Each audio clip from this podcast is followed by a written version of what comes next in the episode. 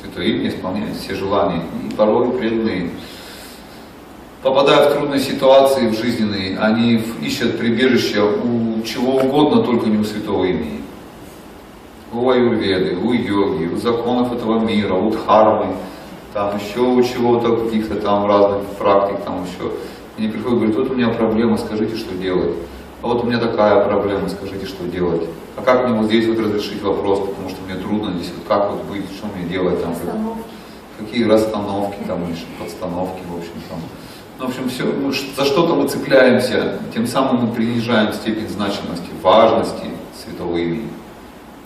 Снижаем. Наша вера слабеет святое имя в это время наша вера усиливается во что-то другое, особенно если мы пример какой-то увидим, что кто-то там с помощью какой-то практики там, достиг какого-то успеха в жизни, о, о, надо это делать, надо тоже там то-то, астрологию, психологию, там еще романтику, там, минологию применять срочно, диеты всякие там, в общем, много всего.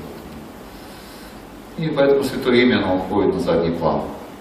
Потом, когда мы садимся джапу воспевать, по сути дела, мы уже совершили оскорбление. Мы думаем, что есть что-то лучше, чем Святое Имя. Да? Как это мы называем? Что за оскорбление? Десяти оскорблений. Считать славу Святого Имени. Просто плод воображения какое-то. Да? Нам кажется, что это что-то такое ну, не столь важное, воображаемое что-то такое. И от этого зависит качество воспевания Святого Имени.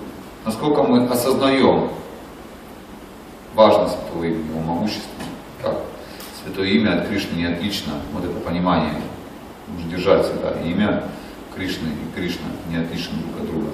Когда мы произносим святое имя, это сам Кришна.